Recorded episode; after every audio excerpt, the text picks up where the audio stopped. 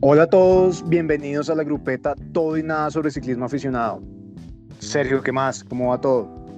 Todo muy bien, Andrés. Comenzando octubre y arrancando con esta tanda de tres episodios de la grupeta. Excelente. Y para este episodio, ¿qué tenemos? Hoy tenemos la segunda parte de la conversación con Monte Adentro. Hablamos del bikepacking. Eh, nos recomendaron formas de comenzar y, y empezar a practicar el bikepacking en Colombia, rutas. Entonces quédense para aprender un poco más del bikepacking en Colombia. Bueno, arranquemos pues con este episodio número 20 con Monte Adentro. Bueno, señores, hablar de Rodando los Andes inevitablemente nos lleva al bikepacking. Hablemos del bikepacking. Vimos a Diego por ahí rodando eh, por Chita, por el Cocuy, por Socha. ¿Qué tiene Boyacá para los bikepackers, Diego? Eh, bueno, como os contaba, yo hice adelante un proyecto que se llamó Boyacicleta, que era recorrer los, los 123 municipios de Boyacá. Eh, era como una premonición. Yo decía, si algún día voy a viajar, pues sería triste uno conocer el Bolsón en Argentina y no conocer Copper, Boyacá, ¿no? Entonces eso no me lo podía permitir. Entonces eh, hice, empecé ese proyecto sin saber que iba a salir este viaje y este viaje salió justamente ese era el proyecto que tenía que terminar el 27 de julio del 2019, era el, bicentenario de Itama. Yo dije, pues le quiero dar ese, ese homenaje a mi ciudad, siendo el último municipio que registrara oficialmente. Pues en unas redes sociales que tenemos está como un videito de cada municipio y el último iba a ser Duitama. Entonces, eh, José cuando me dijo que, pues, que la fecha se corría, me monté en eso y pues, no sé, las cosas se dan así, pues, pues también es como una, una, una moraleja o una enseñanza de, de pensar a futuro y las cosas se dan antes de lo que uno piensa y pues definitivamente lo que encontramos acá en Boyacá es eh, todos los escenarios posibles para montar. Eh, tenemos montañas grandes, tenemos pasos de 4.000 metros, tenemos em, zonas para hacer gravel como la provincia de Ricaurte, donde está Villa de Leyva, em, o sea, son más tranquilas de pronto para gente que todavía está empezando a hacer bikepacking, zonas más agrestes como el occidente de Boyacá, donde pues hay cascadas, hay derrumbes, hay barro, ahí ya podría ser una bicicleta más, más robusta, más estilo la, la, la Plus Tire. Eh, tenemos el norte de Boyacá, que podría ser gravel o, montaña. Eh, la parte del sur de Boyacá, que baja los llanos, también es una parte muy agreste con puertos interminables, eh, donde también podría, podría combinarse ya sea gravel o, o, o bicicleta montaña. Y pues la parte del centro, Tundama, Sugamuxi y, centro, que está alrededor de Tuna, que es un paraíso ciclístico para los ruteros. Usted puede venir a Duitama y en una semana hacer todos los días rutas y puertos diferentes, puertazos. Entonces, pues yo creo que es, un escenario muy, muy propicio y, y, pues todo eso está documentado y, solamente es invitar a la gente a, a que venga y, y seguro el escenario que busquen lo van a encontrar para las personas que nos están escuchando, los ciclistas que están escuchando este, este episodio y les empieza a sonar este cuento del, del bikepacking, ¿cómo se arranca? Eh, bueno, nada, es evidentemente es cuestión de actitud y de querer hacerlo. Eh, pienso que, que, hay que hay que hay que planificar, hay que conocer, digamos que lo, importante es las ganas y lo importante es como ese instinto de querer ir a viajar y de tener buena fe todo va a estar bien y de, empezar. Eh, pero sí creo que es muy importante entender la bicicleta, ¿sí? Eh, es muy importante ser diestro en, solucionar los problemas mecánicos, especialmente en el bikepacking. Eh, Digamos que afortunadamente la planificación mecánica nuestra fue muy buena.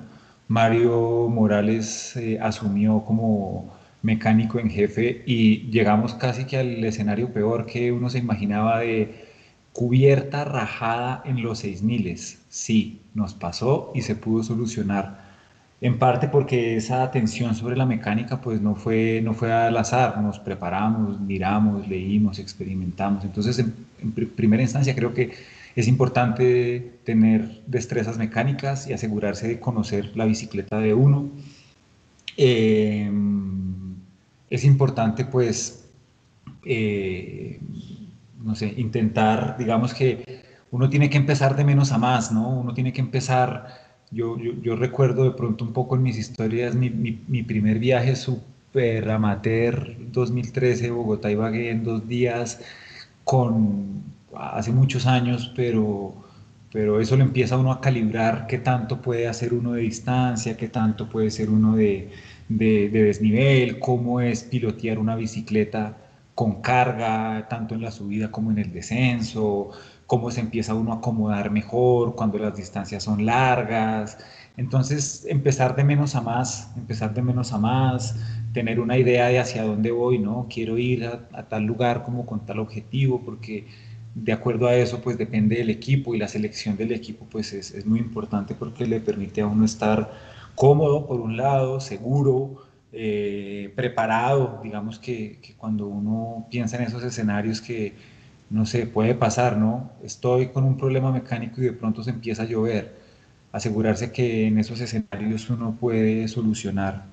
Entonces creo que, que, que así como es importante ese espíritu y esas ganas, es importante conocer la bici, conocer de mecánica, procurar ser minimalista, pero muy objetivo en qué equipo voy a usar eh,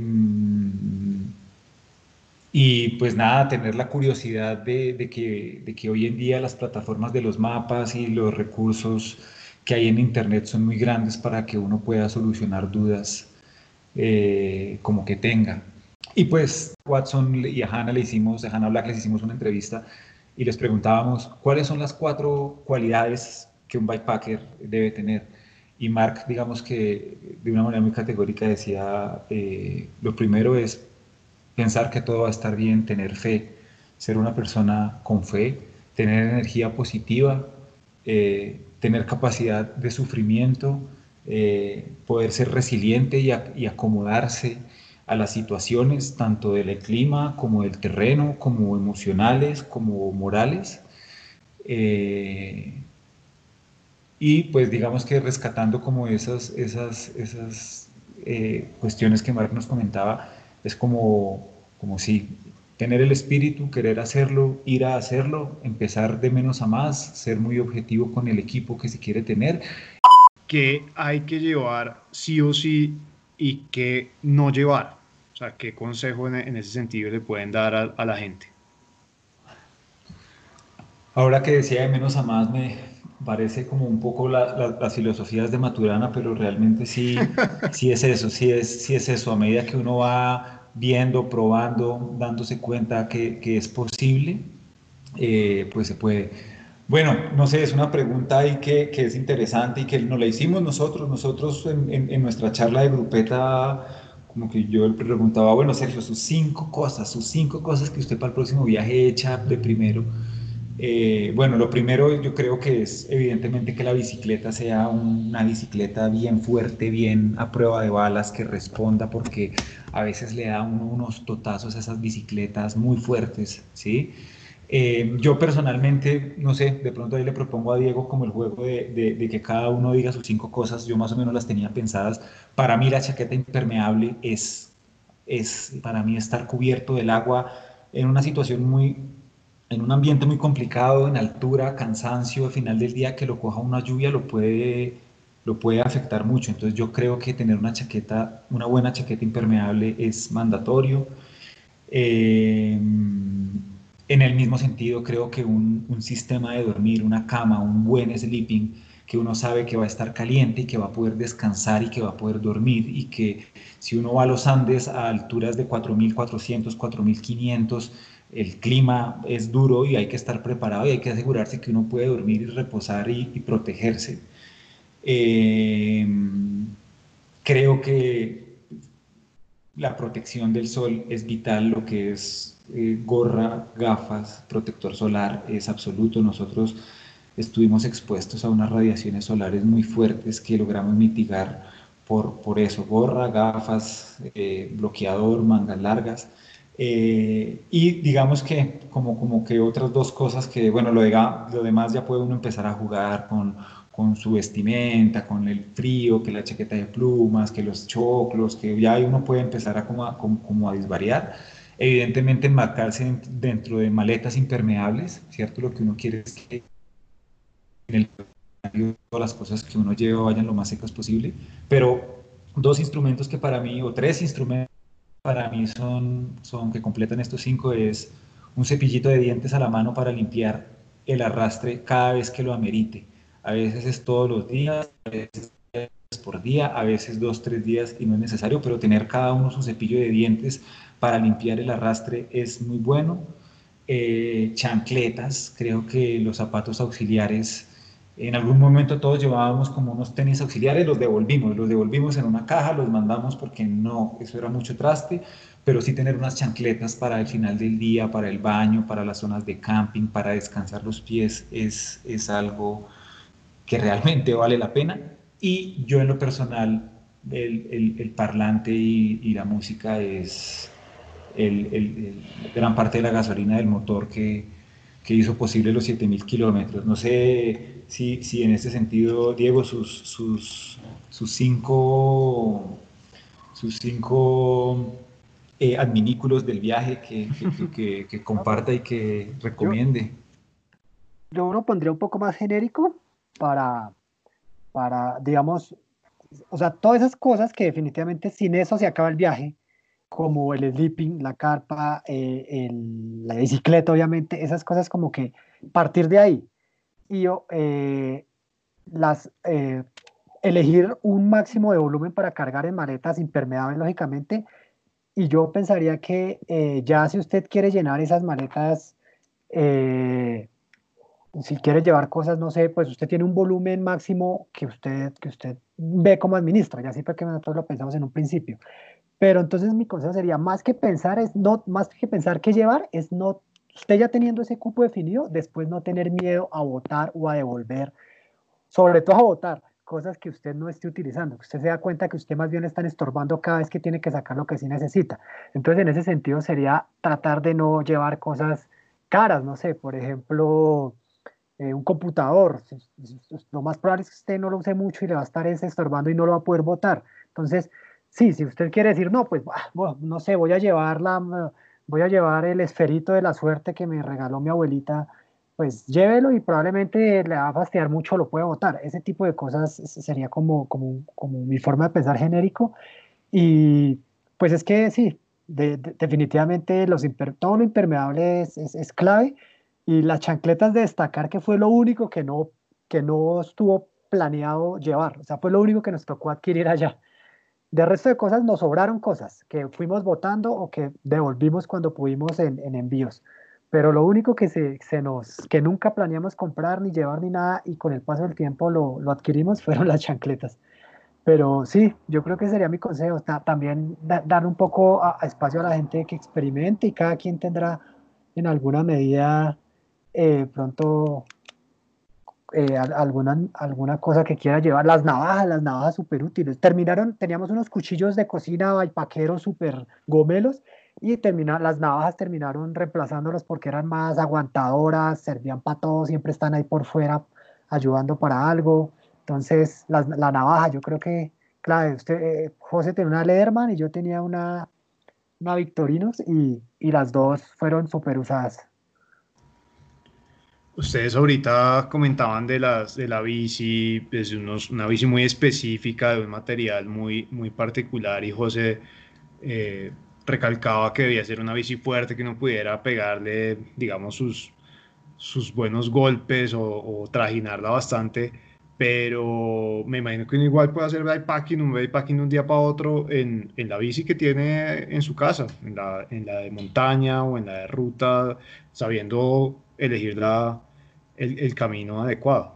Eh, digamos que sin, sin, entrar en detalles y ya más como de, cuestiones de estilos, de nombres, de etiquetas, eh, más o menos frente a lo que se puede entender por el bikepacking, se buscan rutas remotas y caminos remotos y de pronto solitarios en lo que más se pueda, por eso digamos que existe el, la, como que la idea de llevar la carpa, la estufa y como ese romanticismo un poco de, exploración y aventura.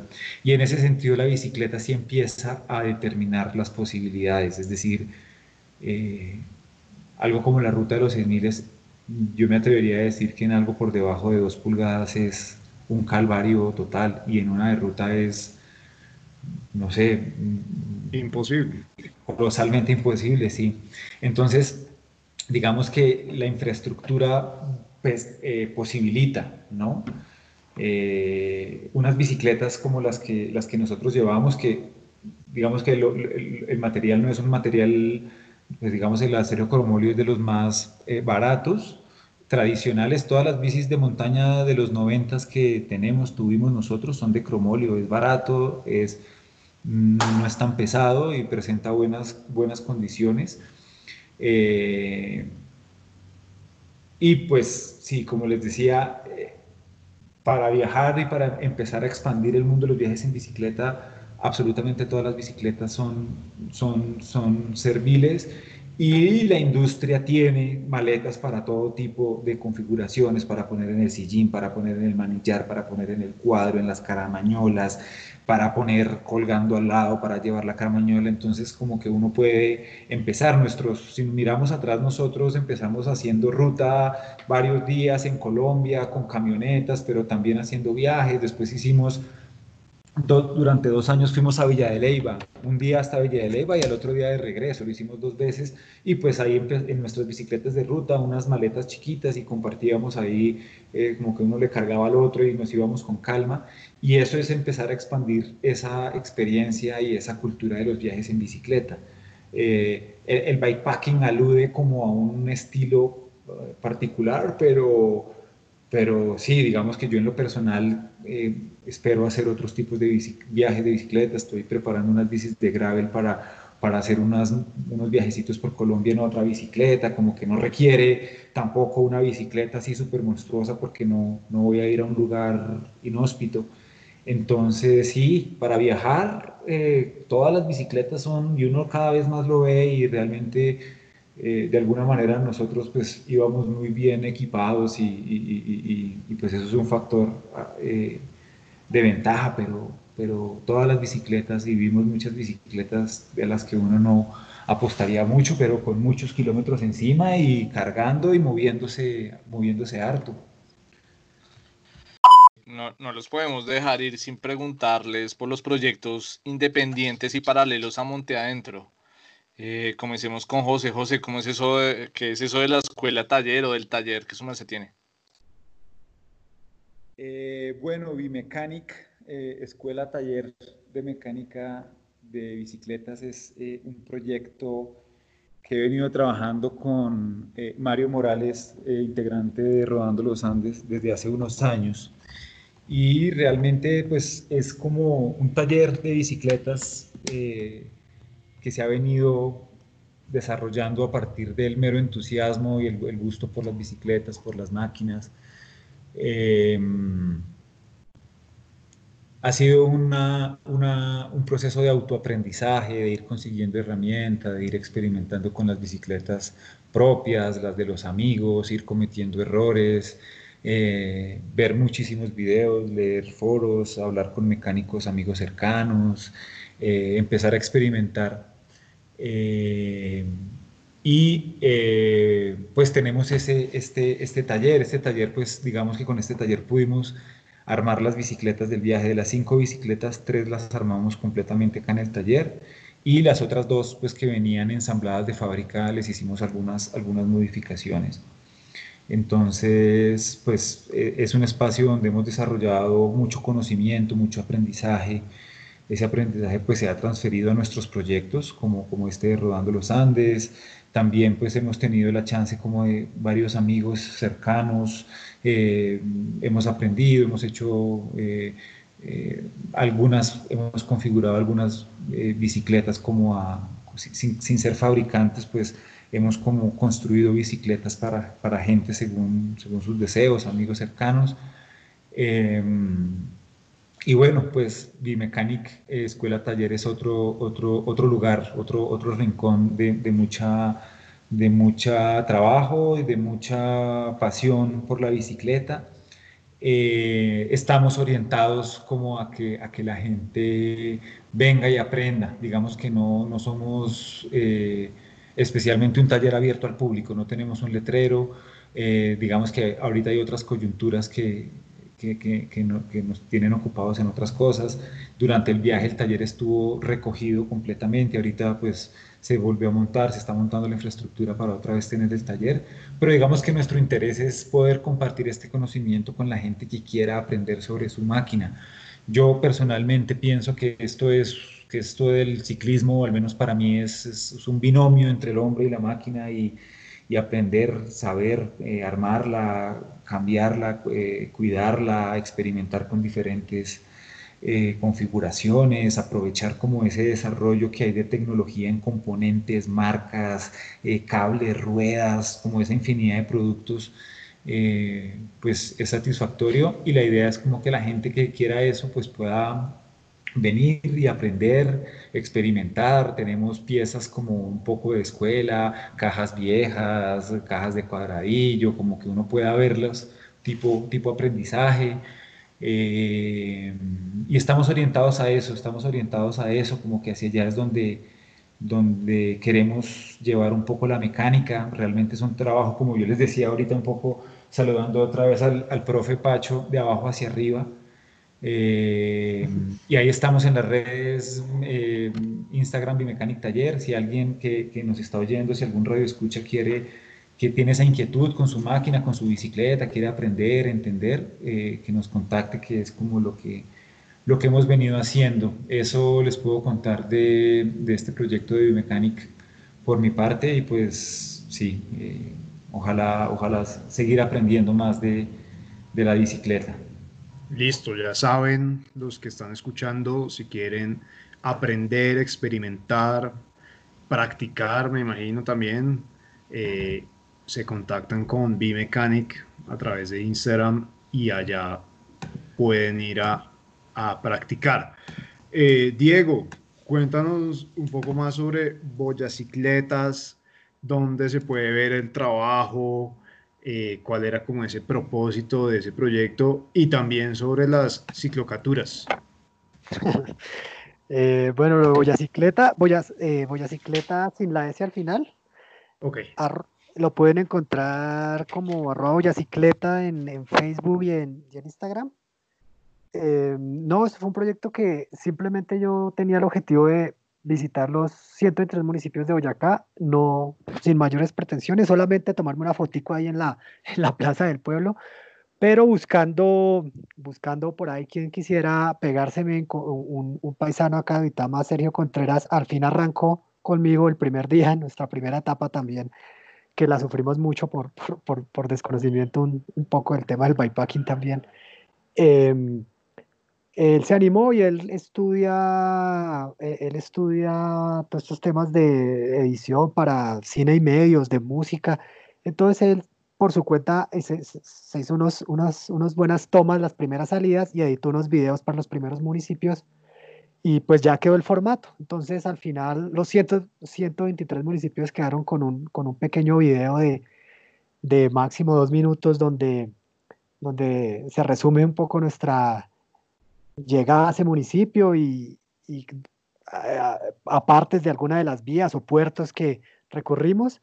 Y pues eso ahorita pues por la acogida que tuvo de, de, los seguidores nos dimos cuenta que era una plataforma pues para incentivar el turismo en bicicleta en, en el departamento. Y pues por ejemplo cualquier persona que le hable de algún municipio de Boyacá ya puede ir a ver un video, sabe que existe, sabe que es seguro, quiero quería destacar sobre todo con esa experiencia la seguridad que, que hoy presenta el departamento, zonas que están estigmatizadas como el occidente de Boyacá, el, pues, la zona Esmeralda, que es conocida por la zona Esmeraldera, es una zona ahorita muy tranquila, muy segura. La gente por ese mismo estigma es creo que la más amable que nos encontramos.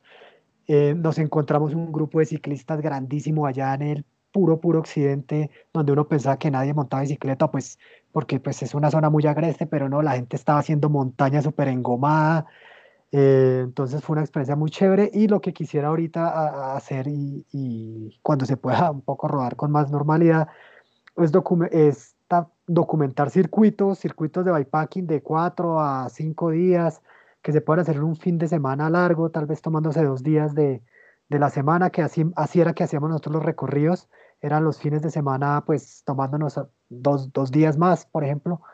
Y, y finalmente que la gente se anime a hacer estos circuitos y que algún día la gente se vuelva como un checklist de ya hizo el circuito de Ricaurte, ya hizo el circuito de accidente, eh, ya qué tiempo marcó en el Alto del Venado, que es el único alto sobre los 4.000 metros en, en, Colombia, pues carreteable. Eh, sería muy chévere que en algún momento se pudiera eh, generar como, como esa experiencia de ciclismo en el departamento con, con todas estas zonas inexploradas y que pues realmente son un paraíso, no se imagina los puertos que hay, hasta pavimentados hay unos puertos que la gente no, no conoce, impresionantes de 13 kilómetros así, catedrales, catedrales cubiertas de musgo que, que, que, tiene, que, que, hay que, los ciclistas tenemos que ir a, a limpiar y, y, a, y, a, y, a, peregrinar por allá. Entonces, es como Diego, ¿y, ¿y cuántos ¿Cuántos kilómetros es ese recorrido por toda Boyacá, por esos 130 y puntale municipios? ¿Cuánto le sumó? 123. Eh, nosotros nos, eh, nos, nos, en total eh, fueron 2.800 kilómetros. Em, fueron, la mayoría fueron unos circuitos que, que tratamos de, de marcar. fueron 11 salidas, lo que llamamos 11 temporadas.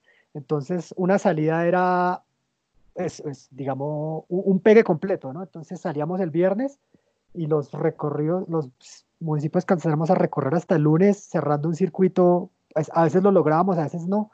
Esa fue otra motivación del, viaje, de, de, poder rodar sin restricción de tiempo, pero aquí el tema del trabajo hacía que uno tuviera que pues, parar a veces. Entonces fueron 11 salidas, 29 etapas, 2.800 kilómetros. Eh, esos fueron como los guarismos grandes del, del reto, del reto 123, como, como lo llamamos. Bueno, señores, ¿y cuál es el próximo destino para Monte Adentro?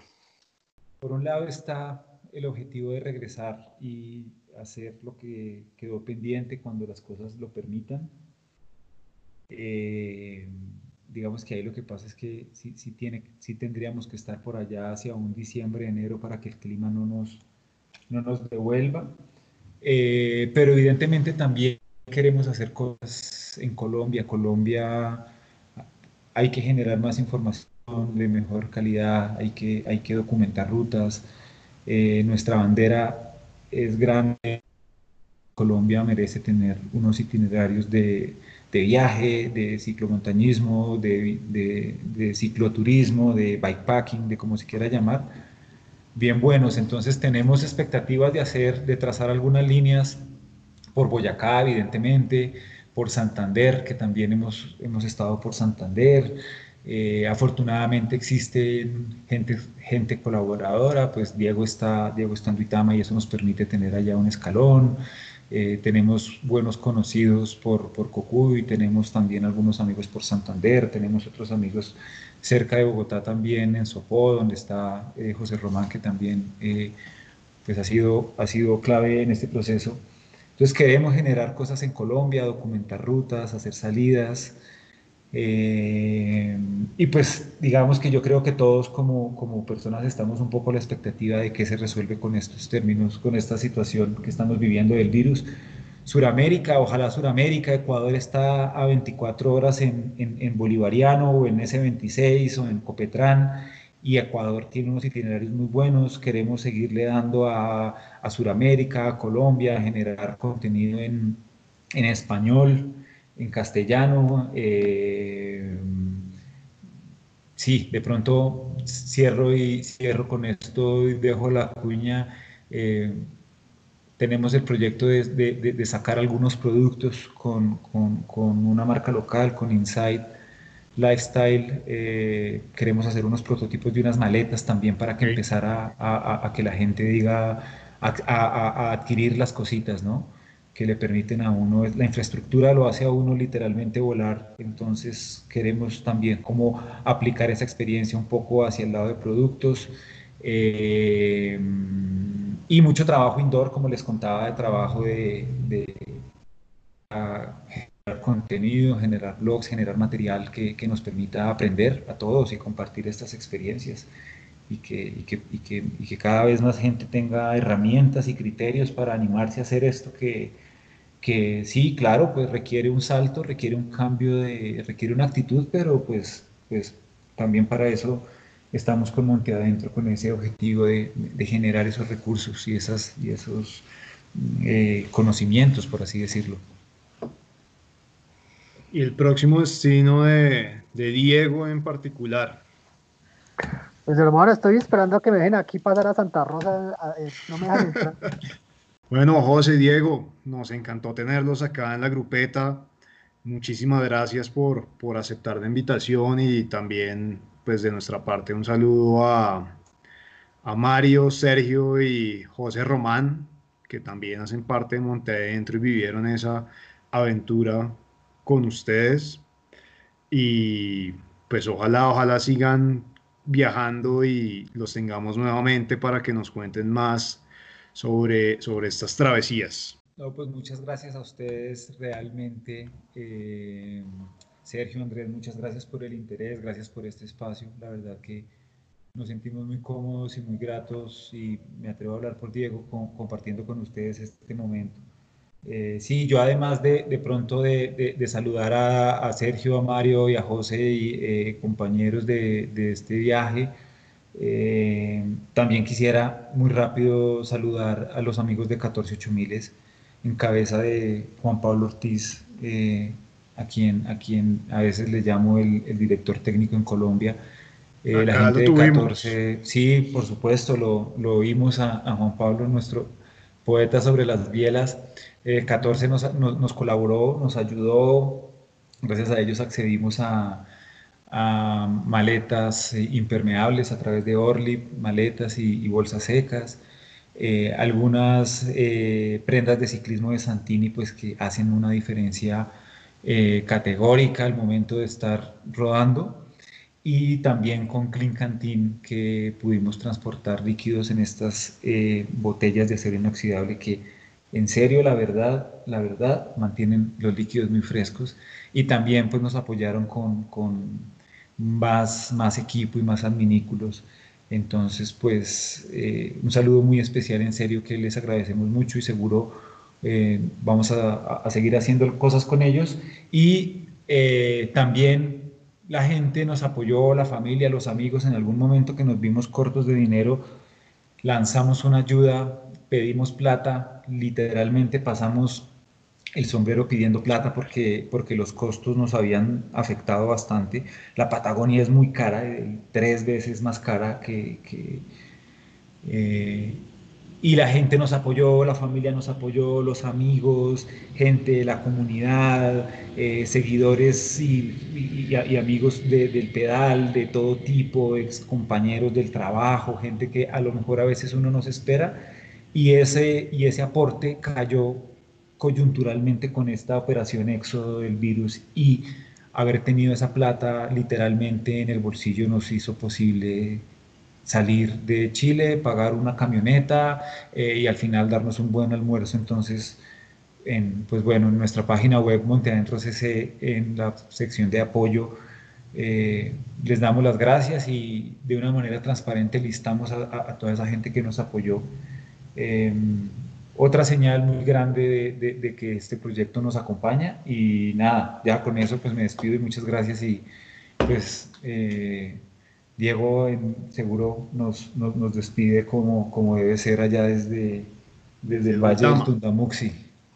Sí, hasta luego. Toca acostarse temprano porque mañana toca Alto de Palermo.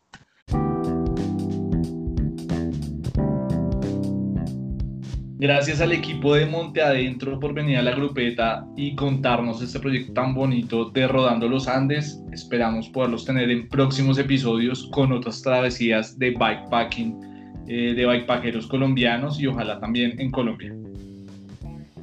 Bueno, muy bacano ese cuento del bikepacking, ojalá crezca mucho acá en el país. Así que muchas gracias a Montadentro por compartirlo con nosotros y a ustedes muchas gracias por escuchar este episodio. Esperen uno nuevo con arroba bicicletas y su aventura de 500 kilómetros en 24 horas el próximo miércoles. Y no olviden suscribirse a nuestro Instagram arroba la grupeta pod y darle al botoncito de suscribir en la plataforma de podcast que nos estén escuchando. Gracias a todas y a todos y hasta el próximo episodio.